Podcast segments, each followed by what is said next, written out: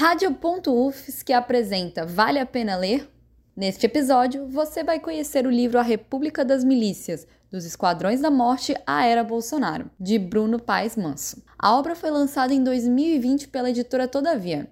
Depois da vinheta, você descobre se afinal vale a pena ler este livro.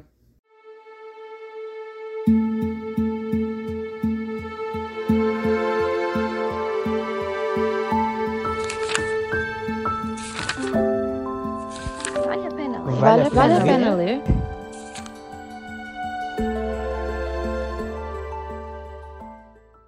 Quem desconhece o Rio encontrará um relato fácil de ler e farta informação para tentar entender o que parece incompreensível. Ninguém que conheça minimamente o Rio de Janeiro tem a menor dúvida sobre qual foi o candidato presidencial em que os milicianos votaram em 2018.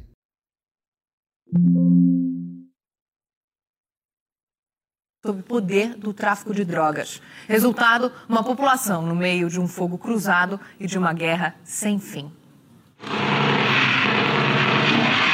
Cenas de guerra. A dominou foi tudo. Uma disputa sangrenta por territórios e influência. Calma, mãe, eles já foram. Quase 4 milhões e meio de pessoas sob uma rotina de medo.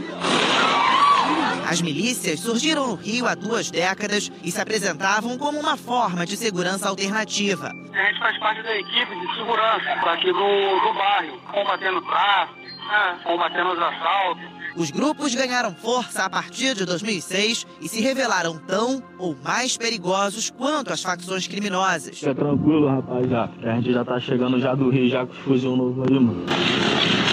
Safadeza. Quer dizer, o morador paga porque tem medo. As quadrilhas, então, passaram a competir com o tráfico para ampliar a área de atuação.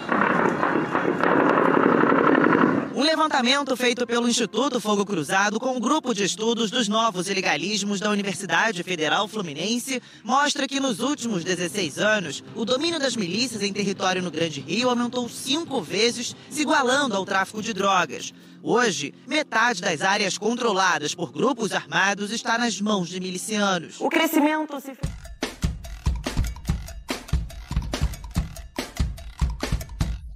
O livro A República das Milícias, do jornalista Bruno Paes Manso, nos mostra as raízes dos grupos paramilitares que atuaram no Rio de Janeiro desde o final dos anos 90 e começo dos anos 2000.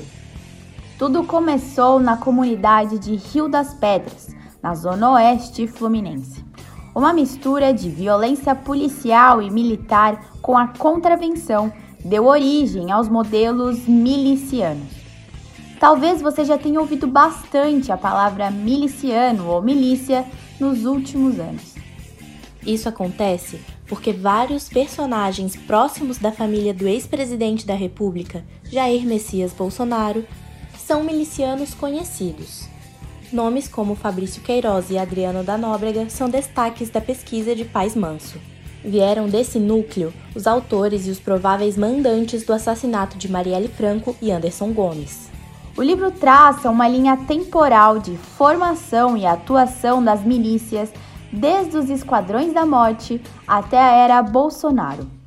Agora, os novos inimigos urbanos, em vez de subversivos e comunistas da ditadura militar, são os negros, os pobres, os jovens, os moradores de favelas e os suspeitos de vender drogas. O combate entre o grupo de autodefesa territorial e o grupo de criminosos revelou que suas afinidades são bem maiores do que suas diferenças.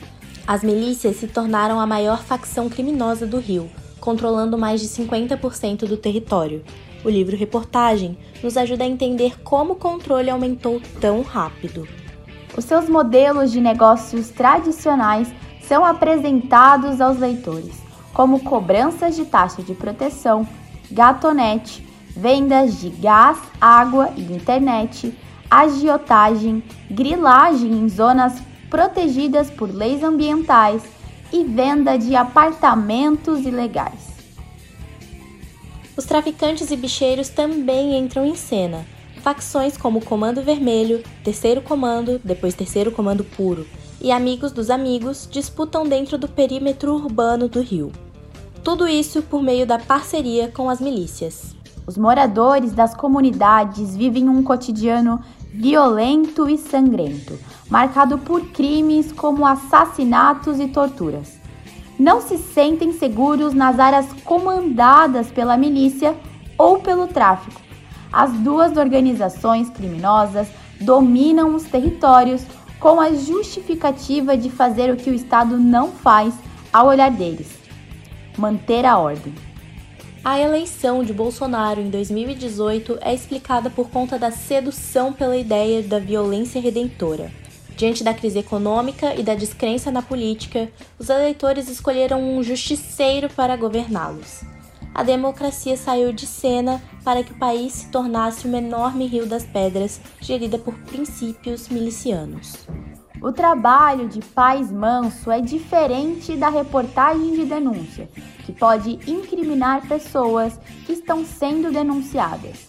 Em A República das Milícias, a abordagem é antropológica e etnográfica, ou seja, tenta entender e explicar como pensam os milicianos e criminosos e como chegamos até aqui um livro essencial para a compreensão histórica e política do Brasil.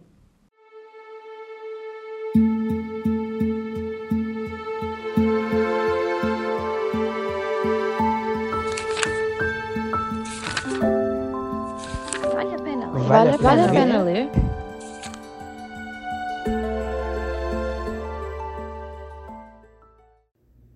Este episódio de Vale a Pena Ler foi produzido pelas estudantes Giovana Goim e Maria Clara Lima para a disciplina Linguagem e Texto Jornalístico 5 do curso de Jornalismo da Universidade Federal de Santa Catarina, ministrada pela professora Tatiana Teixeira. Participação especial de Júlia Rabelo, sonora do YouTube Band Jornalismo. Mais informações sobre o livro A República das Milícias, dos Esquadrões da Morte à Era Bolsonaro, você encontra no site books.google.com.br barra República das Milícias. Rádio.UFSC. É rádio, é jornalismo e ponto.